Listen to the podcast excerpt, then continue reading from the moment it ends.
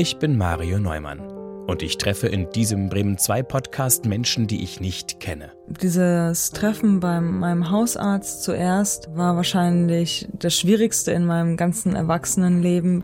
Wenn die auf der Bühne plötzlich über sich hinauswachsen, dann kommen einem die Tränen und es kommt die Gänsehaut.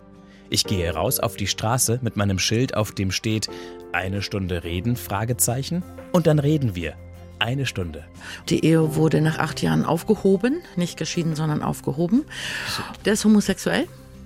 Hätte ich das gewusst, hätte ich ihn natürlich nicht geheiratet. Das ist Eine Stunde Reden, der Podcast. In dieser Folge spreche ich mit Annette Bullwinkel. Jedes Jahr lag er für sechs Wochen mindestens im Krankenhaus, weil an beiden Füßen Zehen abgenommen, amputiert wurden. Und er hat gesagt, auf meiner Hochzeit will ich tanzen. Wenn die Füße in Ordnung sind, tanzen wir. Und im Februar 2008 kam die Diagnose Magenkrebs. Sie gehört zu den eher forschen Menschen, die mir bei meiner Suche diesmal in der Fußgängerzone in Bremen-Fegesack begegnet sind, schob einen Rollstuhl vor sich her und hat gefragt. Um was geht es denn? Eine Stunde reden. Es geht um den Mensch und seine Anliegen. Also der Mensch wären in dem Fall dann Sie, wenn Sie Lust und Zeit hätten, zu sagen, da lasse ich mich drauf ein. Oh, das, das wird mich sehr interessieren. Und dann war da noch die Warnung ihres Lebensgefährten. Die hat gesessen. Wir gehen mal schön ins Zaunplatz. So sind das zwei Wenn Stunden. losliegt, dann ist vorbei. Annette Bullwinkel, Ja, herzlich willkommen bei Eine Stunde Reden. Dankeschön. Ich freue mich, dass Sie gut hergekommen sind. Das ist ja für Sie nicht so ganz einfach. Ich schiele gerade rüber, da stehen Ihre beiden Krücken, Gehhilfen. Unterarm G-Stützen, junger Mann. Unterarm G-Stützen heißt es offiziell. Als wir uns getroffen haben, waren Sie mit dem Rollstuhl unterwegs, den Sie geschoben haben, obwohl es eigentlich Ihrer ist.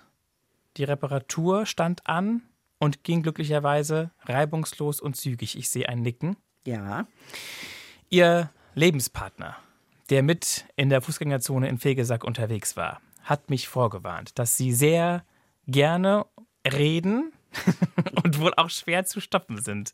Wie kommt er darauf? leidvolle Erfahrung, nehme ich mal an. Nein, aber ähm, ja, im Alltäglichen, der erlebt mich dann, wir sind 24 Stunden rund um die Uhr zusammen. Also er muss mich ertragen von morgens bis morgens.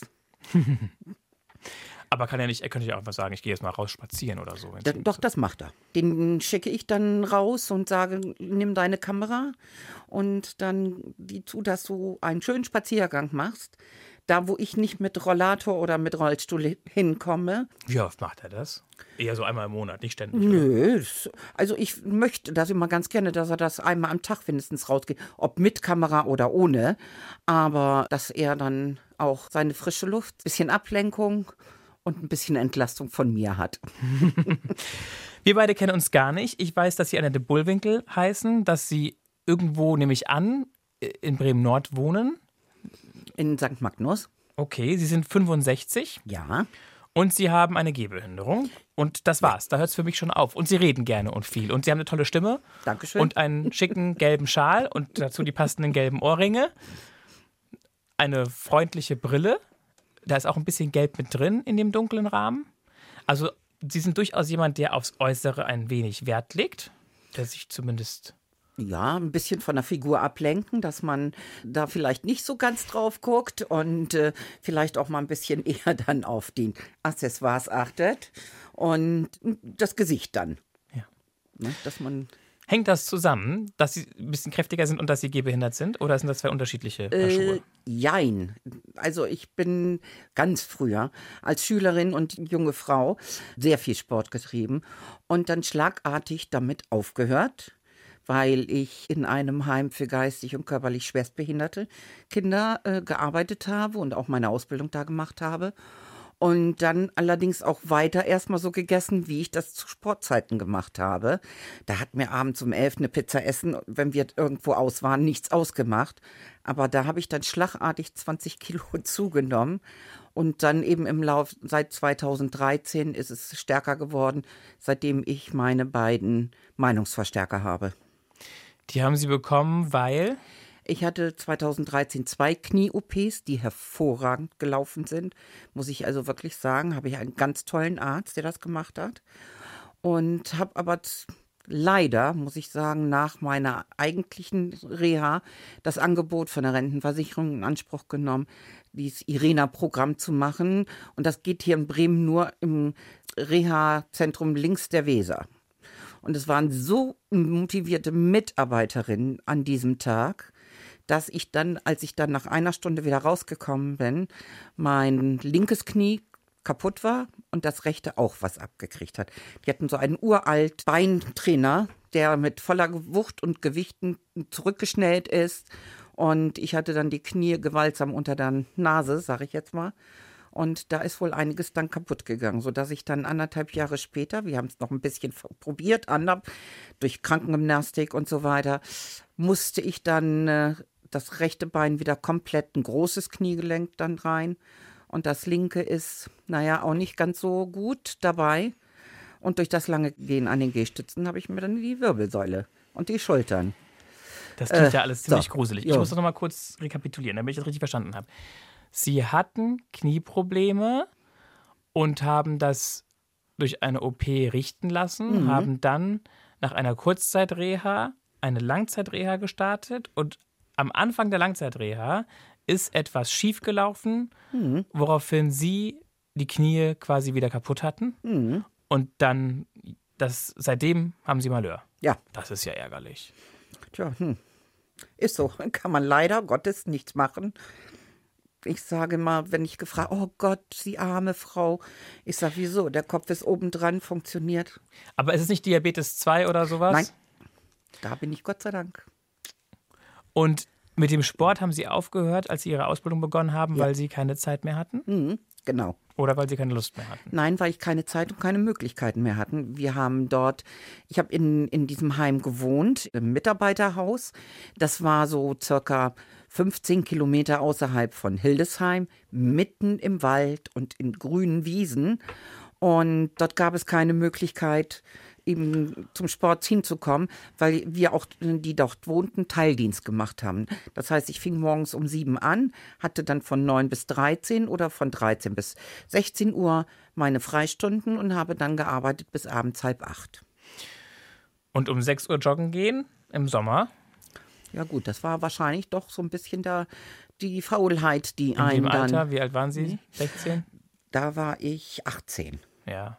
Und dazu kam noch, wir sind des Öfteren, haben wir dann auch das Hildesheimer Nachtleben uns angesehen und sind dann morgens um halb sieben nach Hause gekommen und mussten um sieben arbeiten. Da war es fürs Joggen gehen um 6 schon zu spät. ja, auch in der Verstehe. Freistunde. Das war dann auch. Haben Sie Leichtathletik gemacht oder? Ich habe im Feldhockey gespielt, Trampolinspringen, Schwimmen in der Schulmannschaft. Ja. Und wie kam das? Also waren Äh, Ihre Eltern da auch hinterher? Oder? Nein, das kam durch. Wir haben zum Beispiel beim Feldhockey einen Deutschlehrer gehabt, der also auch Trainer war und der uns das wirklich schmackhaft gemacht hat. Also das hat sehr, sehr viel Spaß gemacht. Dann Schwimmen mache ich sowieso gerne, schon immer. Und auch immer noch? Immer noch. Also wenn das irgendwie möglich ist, dann mache ich das. Und eben Trampolinspringen, ja, das war durch eine Freundin. Einfach mal ausprobiert. Und dann habe ich das zwei Jahre, bis ich dann eben, wie gesagt, äh, in dem Kinderheim angefangen habe, äh, auch weitergemacht. Lag das auch so ein bisschen in der Familie? Was haben Ihre Eltern so sportmäßig gemacht? Gar Ihre nichts. Geschwister? Mm. Oder sind Sie nur Sie? Nein, ich habe noch einen Bruder, aber der ist mit der fünften Klasse, ab da war der im Internat in der Eifel. Und hat auch viel Sport gemacht. Weil Ihre Eltern so wenig Zeit hatten oder weil er besondere Bedarfe hatte? das war, ja, wie soll ich das sagen? Er hatte einen wunderbaren Lehrer in der Grundschule, der etwas gegen katholische Kinder hatte. Und zu dem Zeitpunkt war ja bei uns ist das so mit acht, neun Jahren geht man ja Zur zur, zur Kommunion, zur ersten Heiligen Kommunion. Und dann äh, wurden immer davor Arbeiten geschrieben. Hat er das dann immer an dem einen Tag, nachdem Kommunionunterricht war. Oder er hat dann äh, gesagt, mein Bruder wäre psychisch labil und so, weil er ein Bild nur in blauen Farben gemalt hat. Dann hat mein Bruder gesagt, der ist doof. Ich hatte meine Stifte vergessen und von meinem Banknachbarn habe ich nur das Blau gekriegt. Deswegen hat er ein blaues Bild gemalt. Und dann wurde meiner Mutter gesagt, er wäre ein Fall für die Sonderschule. Sollten doch auf die Sonderschule. Dann ist er getestet worden von meiner Lehrerin und die hat gesagt, das kommt überhaupt nicht in Frage. Und Jahre später begegnet dieser Lehrer meiner Mutter und fragt nach, wie sieht das eigentlich aus? Hat Ihr Sohn denn einen Beruf geschafft? Ja, sagt sie, wenn Sie das mit Abitur mit 1,2 und Diplombiologe, wenn Sie das als Beruf bezeichnen, dann ja. Und dieser Lehrer war dann zack auf dem Absatz umgedreht und ganz schnell weg. Schon spannend, oder? Was, Jo. was durch äh, menschliche Momente, sei es bei ihren Knien, sei es bei ihrem Bruder, was da für Weichen gestellt werden. Gut, ihre Eltern haben als Hobby keinen Sport gemacht, sondern Musik. Meine Eltern haben, mein Vater Klavier, meine Mutter Geige. Ich durfte anfangs Klavier spielen und dann, als wir von Köln nach Braunschweig gezogen oder kurz davor, dann hieß es ja Geigenunterricht und ich habe es gehasst. Jeden Tag sollte ich üben. Ich hatte keine Lust. Ich wollte lieber Klavier spielen. Nein, aber es hieß Geige. Und da ich auf gut Deutsch stinkend faul war zum Üben, wurde das dann nachher eingestellt. Nach und ich habe mir den Ausgleich Jahr den Sport oder, gesucht. oder nee, eher nee, ich habe Geige, habe ich drei oder vier Jahre gespielt. so lange. Ja, hab haben sie sich gequält oder? Ähm, Auf der einen Seite hat es mir Spaß gemacht, nur dieses ständige Üben. Jeden Tag dieses Üben, das war nichts für mich. Die Stillstehen, das war nichts. Für mich war dann lieber mit Bewegung draußen. Wir haben auf dem Dorf gewohnt. Ich war dann lieber bei den Nachbarn im Schweinestall, habe die kleinen Ferkel gestreichelt oder bin mit den Nachbarsjungen unterwegs gewesen und äh, Abenteuer erlebt ja, in der Wildnis. ja. Das heißt, den Hauptteil ihrer Kindheit, ich habe eben schon große Ohren bekommen, ich habe was von Köln, von Braunschweig, von Hildesheim gehört. Die Hauptzeit ihrer Kindheit, ihrer Jugend waren sie Bis zum 10. Lebensjahr war Köln. Vom 10. Lebensjahr bis zum 18. war Hildesheim. Von da aus ging es nach Gifhorn. Von Gifhorn ging es nach Braunlage und von Braunlage nach Ilpol im Dreiländereck. Ilpol, Bremen, Plattchenwerbe. Und jetzt in Bremen, St. Magnus.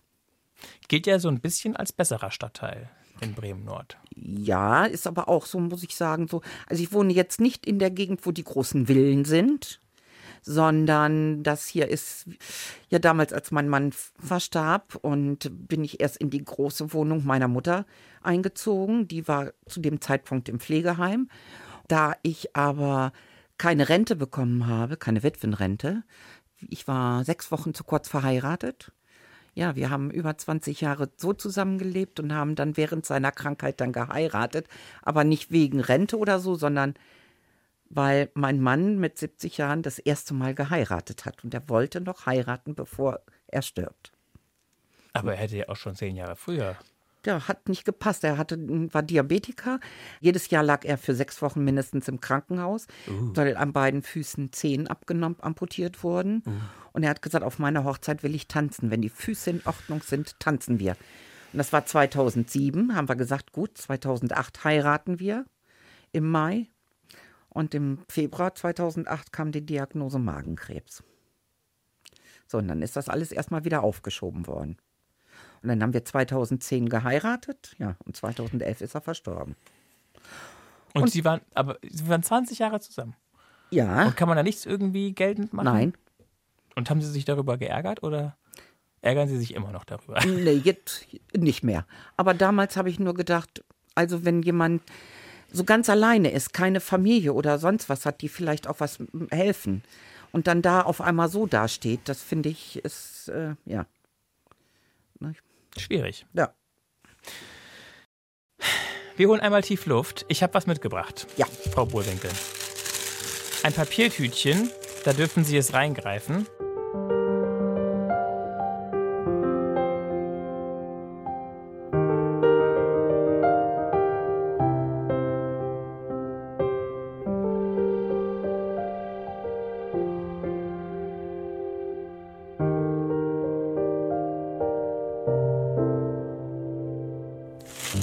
Dann dürfen Sie drei Zettelchen ziehen.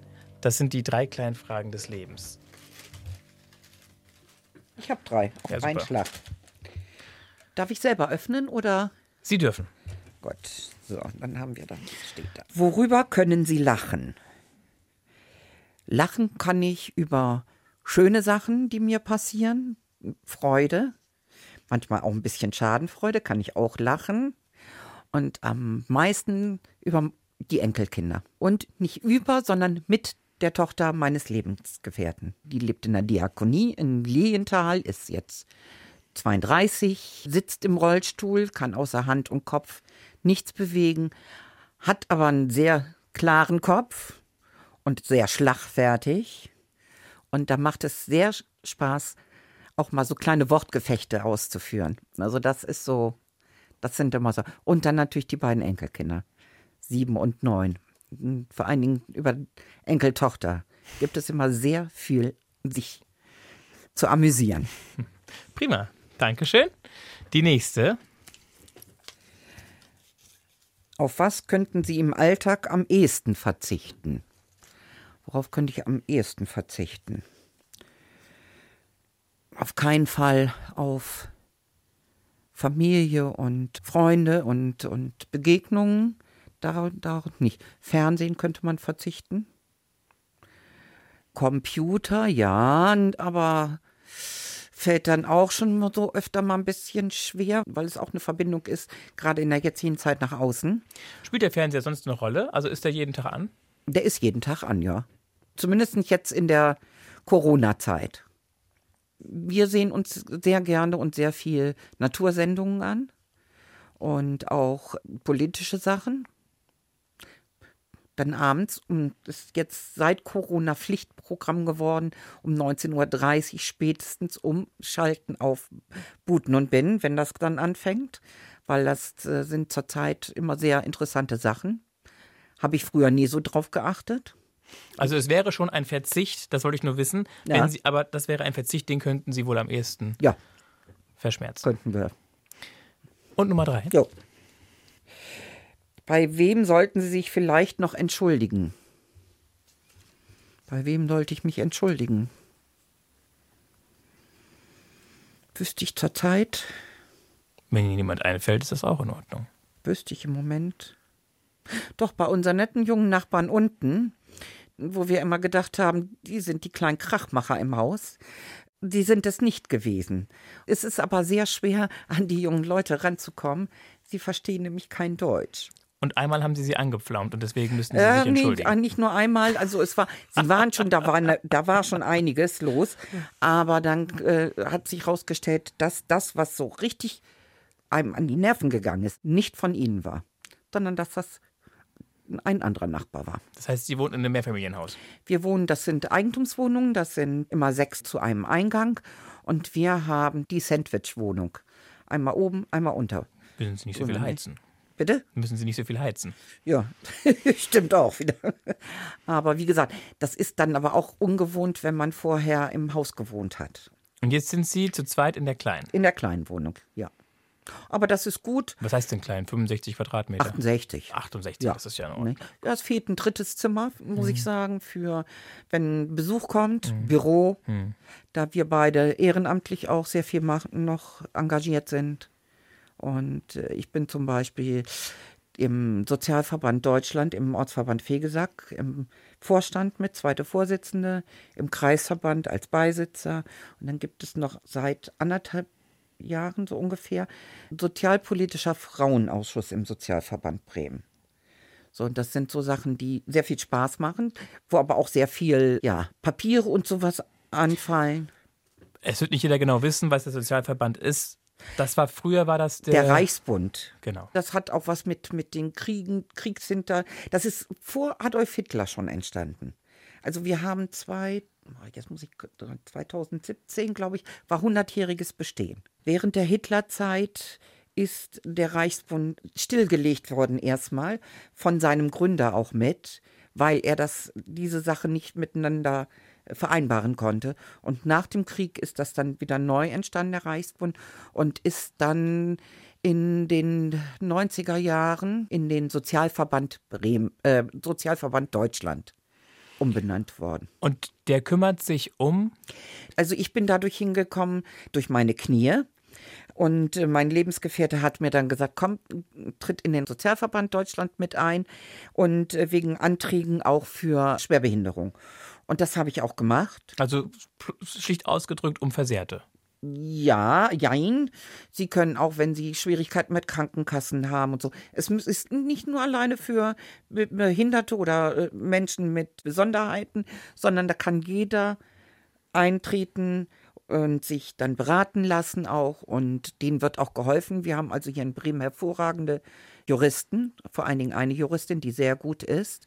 Und da wird Schwierigkeiten mit äh, Arbeitsrecht, auch Krankenkassen und eben jetzt zum Beispiel mit Versorgungsamt, wenn da sowas ist, Aber sehr das gut ist, glaube ich, die. Historie. Das ist, glaube ich, der Kriegsversehrten Ja, Verband ja, war. da wurde sich dann noch drum gekümmert. Die haben dann auch noch so Ausflüge gemacht damals mit den Leuten.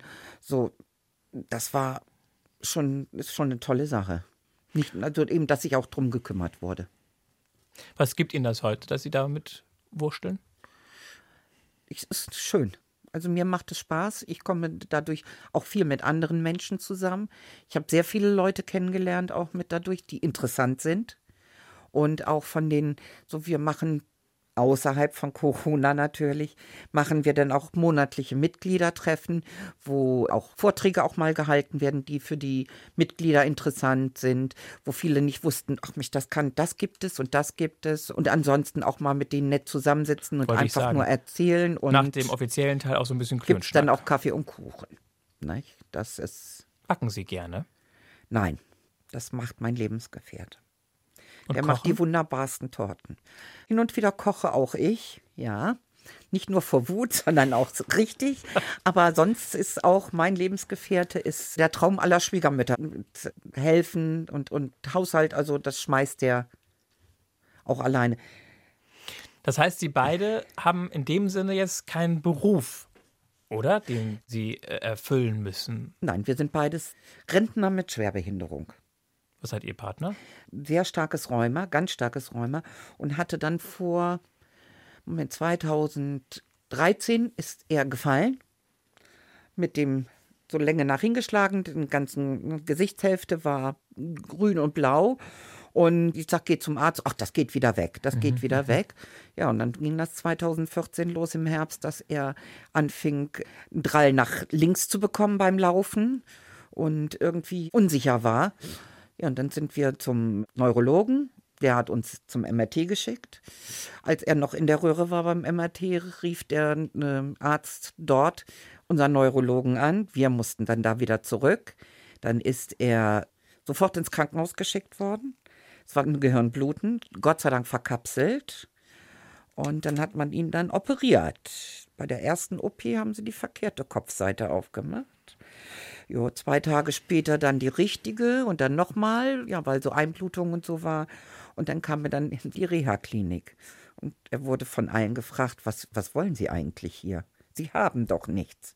Der hat so ein Glück gehabt, dass der da so mit rausgekommen ist. Nicht? Und das macht sich aber auch bei ihm auch bemerkbar. Und das hing, mit, das hing mit dem. Rheuma zusammen, dass er. Nee, nee, das war, ja, das mit dem Rheuma, das war diese Unsicherheit manchmal durch, wenn jetzt zum Beispiel wie dieses Wetter ist, dann sind die Gelenkschmerzen sehr stark und auch eine gewisse Steifigkeit. So, und dann ist er gestolpert und hingefallen. Ja. Wie muss ich mir bei Ihnen so einen typischen Tagesablauf vorstellen? Wer steht zuerst auf? Klingelt überhaupt ein Wecker? Nicht immer. Also am Wochenende auf jeden Fall nicht. Und manchmal dann frage ich abends, wie sieht das aus, Wecker oder nicht? Ja, wenn wir irgendwas Bestimmtes vorhaben, dann und sonst ist man automatisch sowieso um spätestens 8 Uhr wach. Ja, und dann gucke ich dann und blinzle mal so um die Ecke. Und dann heißt es, ach, bleib du mal liegen. Und so, und dann steht er auf, macht Frühstück fertig und alles. Und dann werde ich dann gerufen, wenn alles fertig ist. Ne? So, und dann machen wir anschließend gemeinsam Haushalt. Und ja, dann wird sich, wir hatten, wie gesagt, durch Corona ist das jetzt alles ein bisschen eingeschränkt, die äh, Draußenbewegung, dass wir viel unterwegs waren und so. Er ist dann auch der Technikfreak, auch mit Computern. Dann werden die Fotos, die er gemacht hat, wieder auf, auf eine Festplatte gemacht und bearbeitet und so weiter. Und ich bin diejenige, die auch gerne strickt. Zum Leidwesen meiner Tochter, die gesagt hat, brauchst mir nicht mehr ankommen. Und ich habe jetzt noch immer Hat sie schon genug Socken? Ja, die trägt sie nicht, die, äh, die kratzen. sagt sie. Aber es gibt ja auch Leute, die Dann, nicht. ja, ich verschenke sie dann auch zum Teil. Und dann meine Orgie letztes Jahr, ich fange jetzt wieder an mit Filzhausschuhen stricken. Und da wird dann auch Freundeskreis und Verwandtschaftskreis mit beglückt. und die Mädels sind deswegen wahrscheinlich, also die große zumindestens will nichts selbstgestricktes mehr tragen. Mama, das hat früher immer so gekratzt und ich mochte das gar nicht. Ich mag das nicht. Und Da müssen wir jetzt einmal kurz sortieren. Wie viele Kinder haben Sie? Aus welcher Beziehung? aus meiner ersten Ehe, die geschieden wurde, zwei Töchter. Aus, als mein verstorbener Mann, als ich mit ihm zusammenkam, der hat drei Jungs angenommen. Also das waren von seiner Verlobten die Söhne.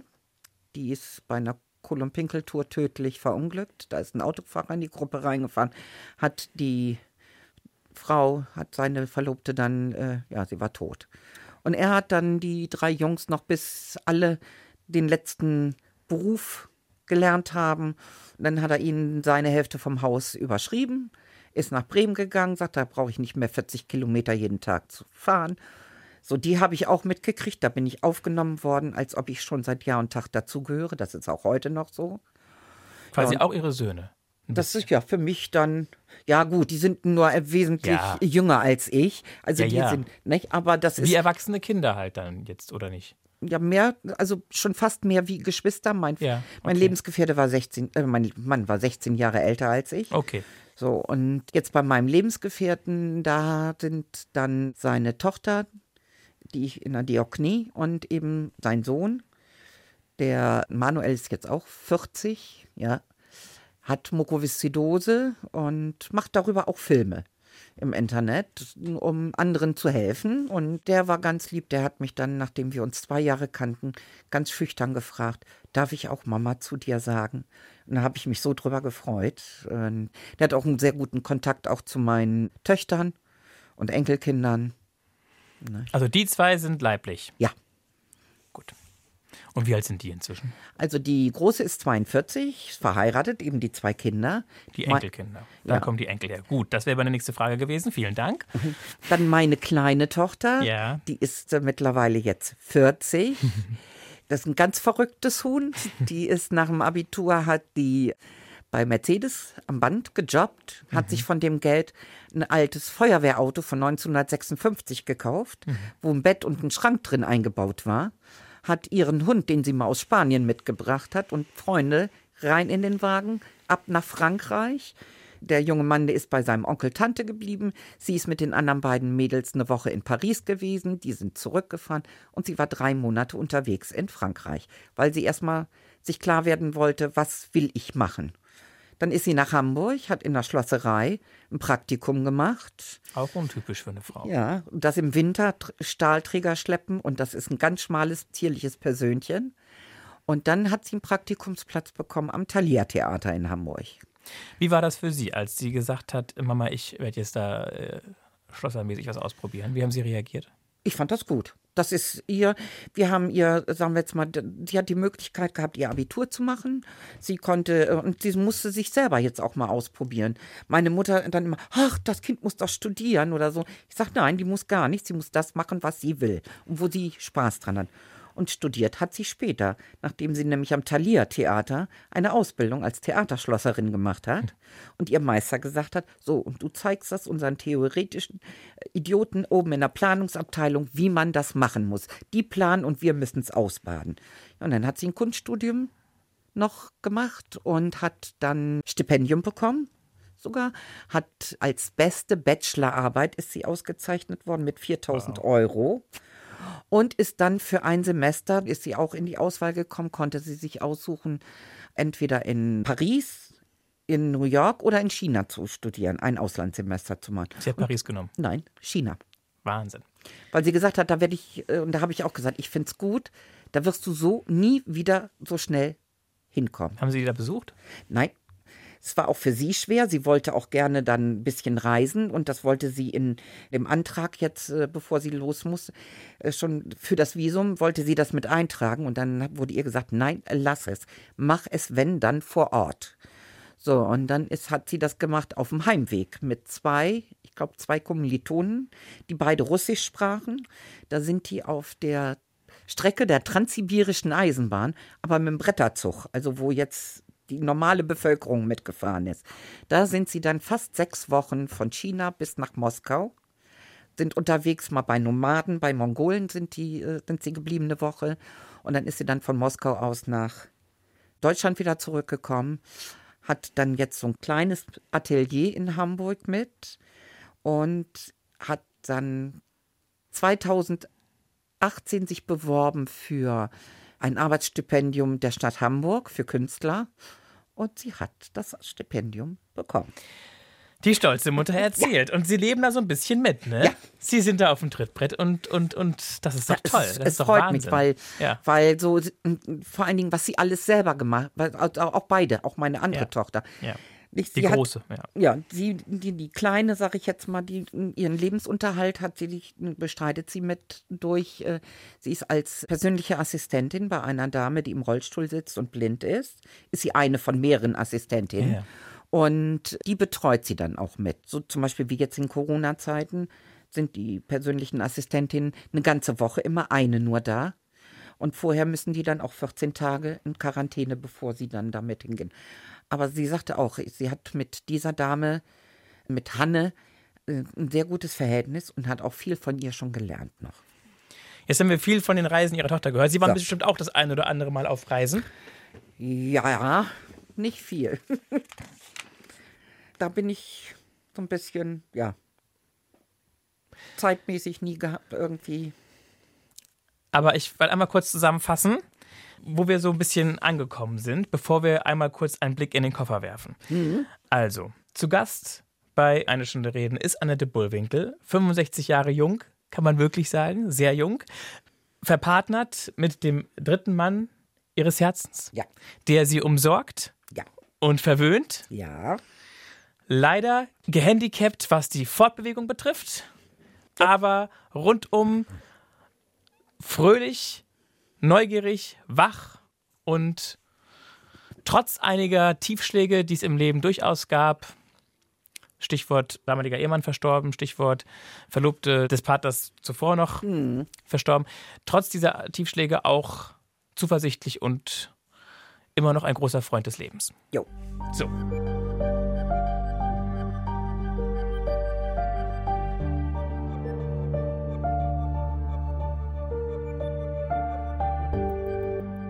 Jetzt machen wir das so, dass ich Ihnen den Koffer bringe, weil Sie können ja genug reden. Ich muss ja gar nichts groß sagen. Hier haben wir so ein Dutzend Dinge etwa drin. Und Sie dürfen das, was Sie irgendwie anspricht, was Ihnen gefällt, womit Sie irgendwas verbinden, dürfen Sie sich aussuchen. Also, es ist nicht die leere Spraydose geworden, auch nicht der regenbogenfarbene Radiergummi, sondern der Plüschdrache. Warum der? Weil das, das äh, ein Symbol ist für meine Enkelkinder, speziell noch für meine Enkeltochter. Das sind unsere heißgeliebten Enkelmonster. Und die Kleine ist wirklich manchmal ein kleiner, süßer Drache. Wenn sie was macht. Kommandiert sie rum? Ja, zum, Be zum Beispiel. Wir haben, saßen am Frühstückstisch. Madame natürlich auf, wollte auf der Couch gerne frühstücken. Schön mit Kissen im Rücken, Decke darüber, Tablett und dann Frühstück. So, das ist dann auch gemacht worden. Und dann, ja, Eis. Ich möchte gerne Eis. Ich sag, mein, meine Süße, erst frühstücken, dann Eis. So, hat sie dann auch gemacht.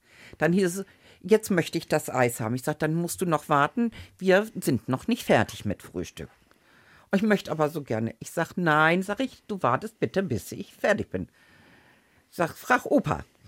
Opilein, würdest du mir bitte ein Eis holen? Das wäre ganz lieb von dir. Dann sagt Opilein, ja ist gut, du lässt ja doch keine Ruhe. Holt das Eis, gibt es ihr. Da sitzt sie da grinsend mit dem Eis. Na geht doch, war doch gar nicht so schlimm, Opa. Das ist so ein Drachenmoment. Ja. Das ist so ein kleiner Drachenmoment, ja. Aber gehen Sie so d'accord mit Ihrer Tochter oder haben Sie auch manchmal wirklich, wirklich konträre Ansichten, wie man Kinder erziehen soll und muss? Nein, das nicht. Nee. Ist klar, ist, Oma, Opa verwöhnt Programm, nicht? So, da wird uns aber auch freie Hand gelassen, denn, denn sie wissen, wenn also unsere Tochter sagt, äh, ich möchte das und das nicht, dass das, ne? Respektiert oder wird, dann ja. wird das auch gemacht oder macht das bitte so, dann wird das auch gemacht. Aber ansonsten wird uns auch freie Hand gelassen. Und stöhnen Sie dann so ein bisschen, wenn Sie das so machen müssen und sagen Nö. auch, nee, Sie wieder oder so? Nö, oder? gar nicht. weil ich finde, das ist, ich, ich habe es vorher anders erlebt und das mit so einem Fehler möchte ich auch nicht noch bei meinen Kindern machen, Hm. weil ich weiß, wie das dann ist, wenn da immer einer dazwischen funkt. Wieso? Wie war das bei Ihren Kindern? Wer hat da Ja, da sind, da hat die, die eine Oma das so und die andere Oma, ne, da war das dann so und dann wurde, du musst aber, speziell von Schwiegermuttern, Ist das nicht oft so, dass, obwohl man eigentlich das genau nicht machen will, man es trotzdem macht? Ja, manchmal ertappe ich mich dann auch so dabei, dass ich dann auch sage, Anne, das musst du aber äh, jetzt, ne, so, Mama, dann kommt nur eins, Mama. Ach so, sag ich, nee, ist in Ordnung. Und dann fällt Ihnen selber wieder ein, Ja. dass Sie es ja eigentlich Ja. auch unerträglich Ja. fanden, als. Ihnen reingeredet wurde. Beeindruckend, dass Sie dann sagen, nee, okay, dann lasse ich es jetzt bleiben, lasse ich es gut sein und trete nicht nochmal nach oder Nee, greif nochmal rein. Meine oder? Tochter kann auch sehr gut dann Mama sagen. Und dann weiß ich, oh ja. Und dann äh, ist es auch besser. Und es ist auch, ist auch im Endeffekt ist es auch besser. Ja, ist auch gut. Ich Nein. meine, dieses Mama könnte sie ja auch provozieren. Dass sie dann erst recht loslegen. Nö. Dass sie dann eben sagen, genau die bin ich und deswegen sag ich dir jetzt und so weiter und so fort. Aber sie sind dann doch eher, also sie sind nicht so der, komm ich kein, kein Nashorn, was Nee. unbedingt dann Und sofort. ich würde auch nicht gegen meine Tochter ankommen. Okay. Denn äh, die kann das mit äh, ein, ja, Totreden noch besser als ich. Ich wollte gerade fragen, wollt sie das dann denn dann her? Das hat sie von mir, gebe ich auch zu. Okay. Jo. Aber sie hat es quasi äh, noch mehr perfektioniert. Sie ist noch nicht so altersmilde vielleicht wie sie. Ja, das kann sie sein. kann das noch klarer durchdrücken, Ja. sozusagen. Aber sie kann aber auch, und das finde ich gut, wenn irgendetwas ist, was sie sagt, du Mama, muss ich dir sagen, hast doch recht gehabt, muss ja entschuldigen, dass ich da. Das sagt sie dann auch so von sich selber so. Nachdem wir das jetzt sortiert haben mit den Beziehungen, würde ich noch gerne wissen, das Verhältnis zu dem ersten Ehemann. Gibt's das noch? Oder ist da Funkstille gewesen? Oder ist der abgetaucht? Oder haben sie ihn auf den Mond geschossen? Was war da los damals? Ähm, Warum ist das in die Brüche gegangen? Wir waren wahrscheinlich räumlich zu weit auseinander. Ich bin äh, nach dem Tod seines Vaters, als dann ja, Erb, Erbe verteilt Also wurde. quasi, wir reden von dem Vater ihrer beiden Kinder, Töchter. ja. Mit dem waren sie wie lange zusammen? Wie lange war ich verheiratet mit dem, muss ich überlegen. Ich glaube, zehn Jahre waren Okay. wir verheiratet. Darf ich ganz kurz was, an, was ganz Indiskretes fragen? Sie haben vorhin schon gesagt, der aktuelle Partner, der muss Sie aushalten von morgens bis morgens. Hat das der erste nicht geschafft? War das auch so ein Knackpunkt? Nee, der war ja Okay. nie da. Ach so, okay, gut. Ja, Der dann war nie, das Sie. war, das war so. Ja, Also ich habe nach dann dem Tod nach dem Tod, dann war unter anderem eine, ähm, eine eine Pension in Braunlage. Ja. Die Pächter sind ausgezogen, so und dann haben wir das oder ich habe das dann übernommen. Und mein Mann war damals, er war Architekt in Wolfsburg, so. Der war dann in der Woche in Wolfsburg im Büro und am Wochenende zu Hause. Und mit der Zeit wurden die Abstände immer größer. Was waren Sie von Beruf eigentlich? Heilerziehungspflegerin. Okay, aber Also eine- Sie haben dann ein, eine, was, eine Pension oder ein Hotel? Ja, das war eine Pension, Frühstückspension. Einfach weil Sie Macherin sind und Ja, was? weil die Kinder da waren auch und so konnte ich was tun, ohne dass ich aus dem Haus musste. aber Sie haben die dann betrieben? Ja, haben Sie, ja, ja. Und auch, waren Sie auch Inhaberin? Äh, Inhaberin äh, war ich nicht, aber mein Mann, mein geschiedener Mann war Inhaber, Also Besitzer quasi. Besitzer, ja. Aber Sie waren ja ein Ehepaar. Ja. Aber, aber so rein rechtlich gesehen hatten Sie War das, das, irgendwie sein, war das sein? gütergetrennt Ja. äh, geregelt. Okay. Ach, spannend. Ja, und dann wurden die Abstände immer größer von den Besuchen. Mhm, Seine Freundinnen wurden häufiger. Nicht? Irgendwann Ist das so? Haben Sie es rausgekriegt, dass er Ja. fremdgegangen ist? und irgendwann hatte ich keine Lust mehr, die in eine Flucht zu schlagen auf gut Deutsch. So. Und, Und haben Sie sich gerecht, indem Sie auch irgendwo geguckt haben, wo Sie bleiben? Oder? Ist schon mal, dass, dass, dass da jemand war, ja, gebe ich ja zu, dass da jemand war. Und so habe ich auch meinen verstorbenen Mann kennengelernt. Ja. Ich habe dann in der Gastronomie später gearbeitet und in dem Lokal, wo ich war, da sind, früher hieß es hier ja Glöckner. Ja, Und die Stahl. Glöck, ja, Stahlwerk. Und die Glöckneraner sind alle drei Jahre zur Kur gefahren, die jetzt bestimmte älter als 35 Schichtdienst machen mussten und so weiter. So, und dadurch habe ich meinen äh, verstorbenen Mann Weil der kennengelernt. in Braunlage zur Kur war. Der war in der, ja, Und Aber dann waren Sie nicht mehr in dem Betrieb, sondern halt mit der Gastro, waren in der Gastro und ich da kam er zum Zimmer, Essen. Die Zimmer in der Pension fest vermietet. Ich hatte einen Unfall. Ich war weit über ein halbes Jahr aus dem Verkehr auf gut Deutsch gezogen. Was war passiert? Ich bin in der Küche ausgerutscht. Ach Quatsch. Und ja, und Aber wollte, nicht auf einer Bananenschale. Nein, und zwar war Wasser aus der Spülmaschine Mhm. ausgelaufen. Ich hatte Holzklocks an und der Boden war, das war ein Holzboden. Und bin gerutscht und hab gedacht, nee, ehe du jetzt nach hinten fällst, wollte ich mich vorne festhalten und bin voll auf mein Knie gefallen. Aufs Knie. Ja, Ja, das dann- Knie ist irgendwie so ein roter Faden. Ja, und da bin ich dann mit ins Krankenhaus nach Braunlage, 20 Meter entfernt von uns, sehr praktisch, gekommen. Da war ich dann von Januar bis März. Und anschließend war ich drei Monate in der Reha. Und. Und dadurch sind die Knieprobleme auch irgendwann dann halt später entstanden. Und dann habe ich dann in der Zeit haben wir die Zimmer an Auszubildende vom Maritim Hotel vermietet. Ganz, ganz liebe Leute, die da waren, die mich unterstützt haben mit. Das heißt, Sie haben menschlich gesehen immer wieder viel Glück gehabt im Leben, Ja. auch wenn es äh, so, so schicksalsschlagsmäßig nicht immer so ganz rund lief. Und dadurch habe ich meinen verstorbenen Mann kennengelernt. Ne? Nach dem Motto, erst Kurschatten, nachher Kurschaden. Der ist zwei Jahre, ist der hin und her gependelt, bis wir dann die Töchter und mich eingepackt hat und dann wir hier hochgezogen sind. Und die waren im netten Alter, 12 und 14. Wie war das denn für Ihre Töchter, dass das mit Ihrem ersten Mann nicht mehr weiterging? Ja, die haben ja auch nicht so viel erlebt so. mit ihrem Vater und auch, wenn dann auch nicht immer nur, ja, sind ein großer Egoist gewesen oder ist noch und zumindest zu dem Zeitpunkt. Die Das heißt, große, haben, Sie haben noch Kontakt? nein, Ach so. auch die große Tochter gar nicht. Die will nicht.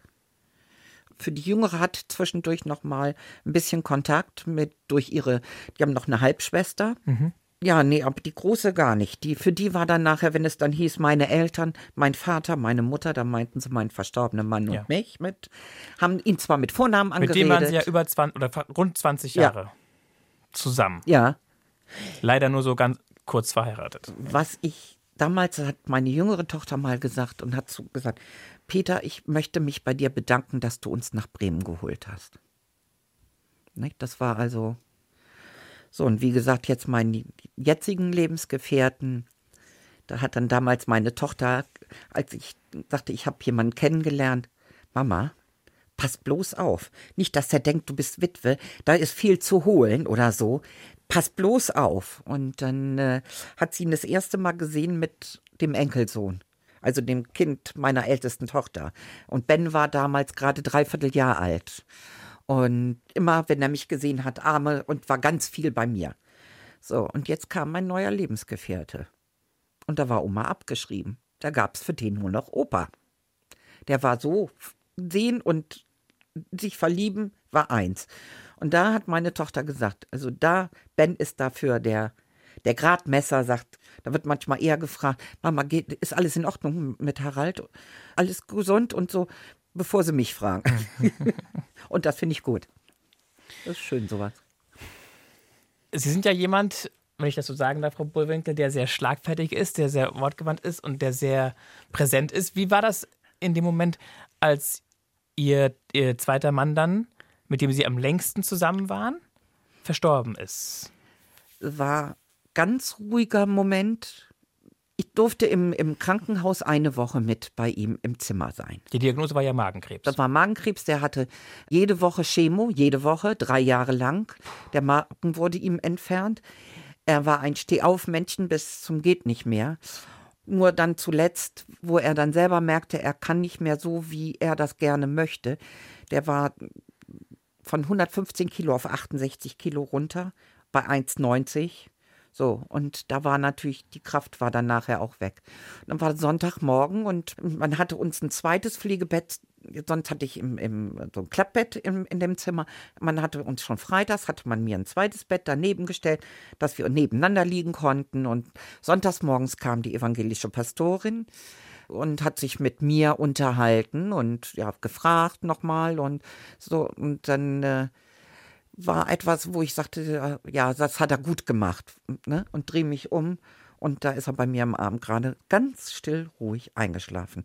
Und da war auch ich still und ruhig. Das äh, war Auf der einen Seite war es für mich schlimm und auf der anderen Seite war es, ja, er hat es geschafft, ohne groß, er konnte, ist so rübergegangen und konnte so ein, wirklich, ja, ist regelrecht friedlich eingeschlafen.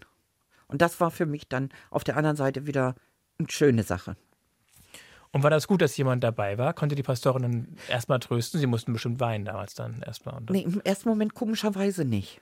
Ich war nur, ich habe nur gesagt, er, er hat es er, er hat's geschafft. Weil er sich die letzten reagiert? Tage so, so gequält Ja. hat auch, ne? Ja. Und die Pastorin auch, die hat mich nur in den Arm genommen. Nicht? Das war eine ganz tolle Frau, die hatte, äh, mein Mann und sie hatten am Anfang, wenn, die waren die Klinikpastorin Ja. im Diako. So, und wenn die rumging und so, dann sagte mein Mann, ich gehöre keiner Kirche an. Und sagte, und wenn, dann würde ich auch wieder in, äh, in äh, katholisch eintreten, wenn überhaupt, weil mir da sehr viel früher Gutes äh, als Kind erfahren habe. Und da hat sie zu ihm gesagt, äh, Sie sind doch ein Mensch. Ja, ja, ich auch. Dann können wir uns doch von Mensch zu Mensch einfach mal so unterhalten. Und da war das Eis gebrochen. Da war Wahnsinn, dann, schön. ja, das war eine ganz tolle Frau, war das. Oder ist es noch?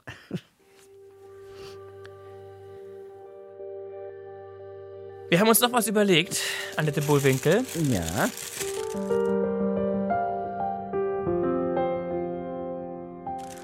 Ich denke, jetzt sind wir reif für drei große Fragen des Lebens, wo Sie dem Schicksal wieder freien Lauf lassen dürfen und die selber ziehen dürfen aus diesem schicken Papierbeutelchen. Gut. Ich reiche Ihnen das mal rüber.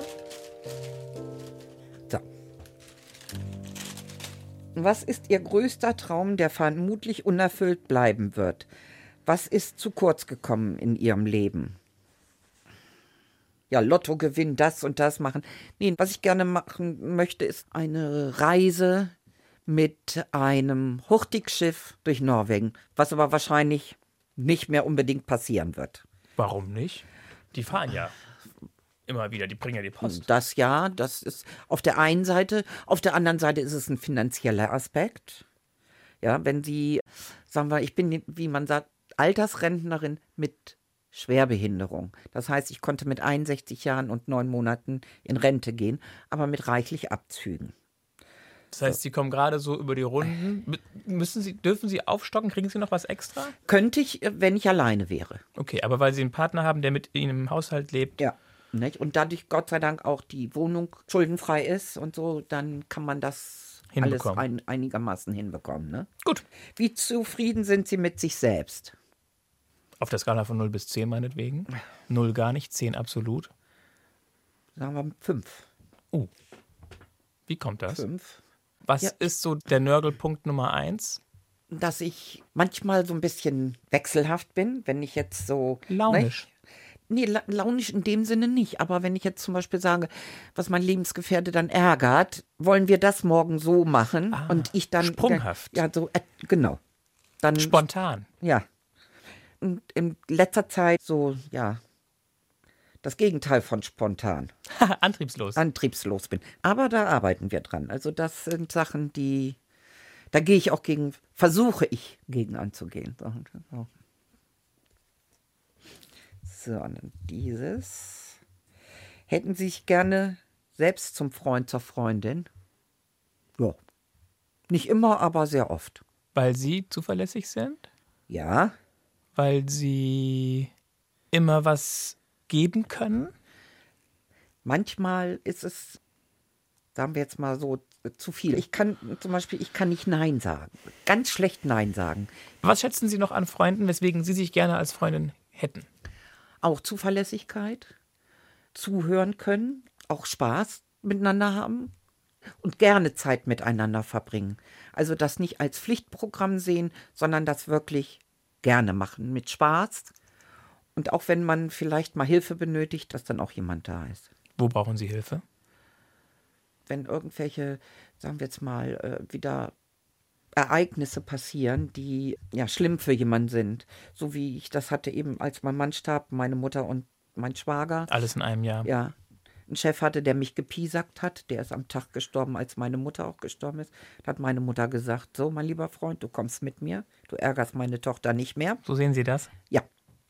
Glauben Sie das, dass, das so eine, dass es da so eine Macht gibt, Manchmal die Ihre Mutter da ausüben konnte? das nicht, aber es gibt, also manchmal bin ich also wirklich auch, es irgendwas muss, gibt es. Das ist ja beim Wo man- Katholischen ja auch so, dass man, dass man immer Ja, davon gut, ausgeht, dass die Verstorbenen noch irgendwo Ja, eine Rolle gut, spielen, ja. oder? Ist schon richtig, aber dass irgendwie eine Macht oder sowas da ist noch, die, es kann sein, dass das meine Mutter, ich, Mhm. ne? ich sehe es an der Tochter von meinem Lebensgefährten, die ist auch an Krebs gestorben, der hat also seine Frau sieben Jahre gepflegt und seine Tochter fast 25 Jahre und sie spricht auch mit ihrer Mutter, wenn irgendetwas ist und dann sagt, sagt sie ganz konkret auch, und Mama hat mir das und das gesagt. Ist das und das soll ich machen. Und das halten Sie nicht für Hokuspokus? Weiß ich nicht, ob das Oder für jetzt so nur ein Hirngespinst, für so eine Einbildung? Wunschdenken? Wunschdenken vielleicht. Vielleicht aber auch die Och. einzige Stütze, die sie noch trägt, ne? Das hat sie in letzter Zeit, seitdem ich auch so einen guten Kontakt, also Kontakt auch zu ihr habe und sie hat jetzt auch in ihr in der Einrichtung jemanden mit dem, wo sie auch hört. Die hat einen sehr eigenen Kopf. Und wenn die, diejenige sagt, und du setzt dich heute in den Rollstuhl, du bleibst nicht im Bett liegen, dann geht sie auch in den Rollstuhl. Freiwillig dann. Seitdem ist auch weniger, dass sie dann darüber spricht, ja, ich hab, Mama war heute da und hat mit mir geredet. Sie haben vorhin so schön gesagt, er ist rübergegangen, als Sie über den Moment gesprochen haben, als Ihr damaliger Mann, Ihre zweite Beziehung eingeschlafen ist. Glauben Sie, er ist im Jenseits? Im Himmel? Oder noch hier irgendwie als Geist um uns rum? Anfangs war das so das Gefühl, Welches? A, B oder C? äh, dies, äh, dass es noch, C. dass er noch um mich da- noch drum herum ist. Das war lange Zeit, auch als ich meinen neuen Lebensgefährten kennengelernt habe, erst noch. Aber das ist dann, wir können uns darüber, wir unterhalten uns oder sprechen über unsere verstorbenen Partner. Das ist da mal gewesen und er sagt dann, sie hieß auch, sagte Anne und, und ich sag, Peter hat das mal. So, das ist dann aber Sie gehen da sehr offen mit um, ja, und das ist dann aber mit der Zeit immer weniger, sagen wir jetzt mal, geworden. weil Sie ja auch immer mehr gemeinsame Geschichten Genau, miteinander ja. haben. Ja. Weil wir beide sehr viel Gleiches erlebt haben, was den Partner da betrifft, der verstorben ist.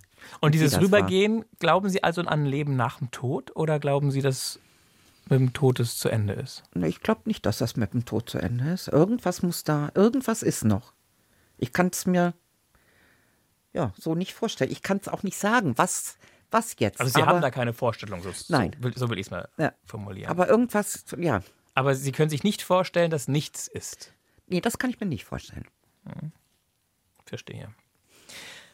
Wenn Sie so an die nächsten 20 Jahre denken, welche Ziele wollen Sie noch erreichen? Oh, ich möchte wieder mobiler werden. Ich hoffe, dass jetzt auch wieder das mit Sport mal wieder losgeht. Und ich kann mir vorstellen, vielleicht auch, dass ich, wenn ich die Schultern operiert worden sind, dass ich dann auch, und weil, weil ich eben beintechnisch wieder etwas besser werde, dass ich nicht unbedingt mehr den einen Rollator oder vielleicht nur eine Gehstütze oder sowas haben. Aber das geht erst, wenn die Schultern in Ordnung kommen. Und aufgrund dessen, das ist ein Grund mit, warum ich auch den Rollstuhl habe. Haben die einen abgekriegt, weil Sie durch die Gehhilfen quasi, ich sehe ein Nicken. Jo. Und den Rollstuhl haben Sie seit wann? Den habe ich erst seit drei Wochen, glaube ich. Okay. Und der fährt elektrisch? Das ist so ein, Wie schnell? ich glaube, sechs, ja. Sechs Stundenkilometer. Und ist das cool für Sie? Also ich meine, Auf der einen Seite ja. Hm. Ich bin schneller als sonst. Ich kann jetzt auch wir mit meinem Lebensgefährten auch mal einen Spaziergang, einen längeren Spaziergang machen. Also das ist schon das Angenehme jetzt. aber das Negative?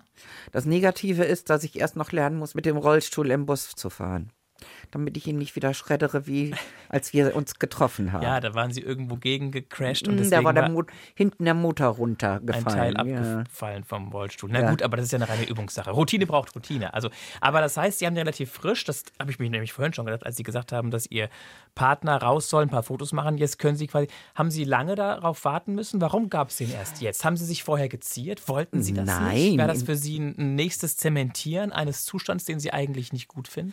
Nein, ich hätte vor einem Jahr sofort von der Pflegekasse einen elektrischen Rollstuhl, einen großen, oder einen äh, Scooter, wie man das nennt, bekommen können. Hätten die mir sofort vor die Tür gestellt. Aber Ich hätte ihn nicht unterbringen können. Ach so, das war okay. mein Problem. Sie Äh, hätten draußen so eine Garage zimmern lassen müssen. ja, und das wird, äh, hätte ich von der Eigentümergemeinschaft, die hätten da so nicht zugestimmt. Und äh, ja, Aber Blödsinn man auch. kann doch einem Menschen nicht die Mobilität verwehren. Ja, aber mit, auch mit Aufladen, mit Strom, mit, nein, das wären alles Dings. So, und dann haben wir das beantragt, dass es einen sogenannten E-Fix. Das ist ein Leichtrollstuhl. Da kann man den Motor rausnehmen, da kann man vorne die Batterie rausnehmen Und dann- und dann kann man das Ganze zusammenklappen. Sprich, es passt auch in den Kofferraum rein. Oder weil wir auch gerne Busreisen unternommen haben, jetzt die letzten Jahre und das auch weiter noch machen möchten, der passt dann auch unten auf die Kofferfläche eines Busses, was man mit einem normalen E-Rollstuhl nicht machen kann. Wo waren Sie schon so? Am Gardasee, wir waren im Erzgebirge und im letzten Jahr waren wir im, im Dreiländertour. Österreich, Deutschland und Hotel wieder in Tschechien. So, das sind so Reisen, die kriegen wir zu Weihnachten von Tochter und Schwiegersohn geschenkt als Dankeschön. Dass Sie auf die Enkel aufpassen. Ja, und auch so. Und sie finden das gut, wenn wir das auch zusammen machen und dass wir da auch Spaß dran haben. Ja, und das wollen wir auch, wenn Corona denn mal wieder ein bisschen friedlich gesinnt ist, dann das auch nochmal weitermachen. Haben Sie irgendein Laster? Sie rauchen nicht. Und Sie trinken auch nicht übermäßig viel Alkohol? Nö, aber ich trinke gerne mal ein Glas Rotwein oder ein Glas Sekt. Süßigkeiten? Süßigkeiten an für sich so nicht, nee. Weil ich noch nicht so ganz mit der 5 klarkomme. Warum Sie nur auf eine 5 gekommen sind vorhin. Weiß ich nicht. Sie sind sehr kritisch, vielleicht ist es das. Das kann sein. Mit mir, ja. Selber und äh, vielleicht auch, weil ich dann äh, über mich selber mich manchmal ärgere, dass ich eben, weil ich so manchmal spontan bin und dann enttäuscht werde, auch enttäuscht worden bin von einigen Leuten. Und wo ich es nie mit gerechnet hätte. Und das macht mich im Nachhinein, bin ich selber wütend auf mich, dass ich äh, mich da hab so, äh, ja, auf gut Deutsch, Ärgern lassen. ja, ne? Veräppeln. Es mal. Das ist das, wo ich dann mich auch über mich selber Ja. ärgere. Ja, Und gut. äh, Aber auf der anderen Seite hätten Sie sich auch selbst gerne als Freundin. Also von dem her kann es ja, Ja, so schlimm nicht gut. sein. Annette Bullwinkel, ich bin ganz, ganz fasziniert. Es macht großen Spaß, Ihnen zuzuhören. Eine Frage habe ich noch. Wenn Sie jetzt so den Strich drunter machen über das, was wir so geschnackt haben, Mhm. über das, was wir vielleicht auch nicht besprochen haben, was würden Sie sagen, ist die Geschichte Ihres Lebens? Also, wie kann man Ihr Leben in eine Nussschale packen? oh, ich glaube, das muss eine große Nuss sein. Eine ganz große Nuss. Da sind ganz viele Erlebnisse meines Lebens dabei. Also nicht nur eins, sondern vieles. Also es ist die Geschichte einer vielseitigen Frau, die st- oft oder meistens oder eigentlich immer stark gewesen ist, bis heute. Ja, Machen Sie weiter. Ja, doch. Bis jetzt muss ich sagen, habe ich das, glaube ich, ohne jetzt eitel oder was zu sein, ganz gut gemeistert, alles, was äh, so gewesen ist. Und bin mit meinen Töchtern da auch ein bisschen stolz auf mich, dass die so geworden sind oder so sind, wie sie sind. Also es ist auch die Geschichte einer stolzen Mutter. Ja. Einer sehr stolzen Mutter, muss ich sagen. Was haben wir noch? Die Geschichte einer. Die die Lage so gemeistert hat, als ich äh, mit den Kindern ja mehr oder weniger alleine da stand. Auch was das Finanzielle betrifft, durch äh, nicht groß, keine Unterstützung groß von meinem ex-geschiedenen Mann hatte. Also einer gut wirtschaftenden Frau. Dann habe ich noch mal mit 1995 fing das ja mit 40 Jahren noch mal, weil ich aus gesundheitlichen Gründen habe ich eine Umschulung noch mal gemacht zu. zur Bürokauffrau. Meine Zeugnisdurchschnitte in den, wir mussten das ja in zwei Jahren machen, was andere in drei Jahren machen, aber meine Zeugnisse hatten immer so einen Schnitt von 1,2. Also einer eifrigen, Ich habe nicht gelernt. Ich war stinkend faul. intelligenten. Mit sehr Frau. gute, sehr gute Dozenten gehabt, die das äh, wirklich sehr gut rübergebracht haben. Und wenn man dann aufmerksam zugehört hat während des Unterrichts, konnte man da sehr viel von mitnehmen. Und, Und die es hat Gesch- mir Spaß gemacht. Und die Geschichte einer immer noch engagierten, im Sozialverband engagierten Mitgestalterin der Gesellschaft auch. Ich war vorher noch, das ist mein Lebensgefährte, ist auch im Vorstand vom Sozialverband, Jan Wegesack. Und er ist im Beirat Betreuer und Angehörige. Sind Sie angekommen? Da war ich auch dabei. Da, wo Sie sein wollen, oder sind Sie noch am Suchen irgendwo? Nö, an für sich bin ich, kann ich sagen, so angekommen. Ganz herzlichen Dank, Annette Bohlwinkel, Gerne. dafür, dass Sie sich Zeit genommen haben, dafür, dass Sie uns mitgenommen haben auf die Reise in die Geschichte Ihres Lebens. Wer das nochmal nachhören möchte oder weiterempfehlen möchte, kann das gerne tun. Das Gespräch gibt es in der ARD Audiothek App und da noch eine ganze Weile. Ich bin Mario Neumann und ich freue mich aufs nächste Mal. Tschüss!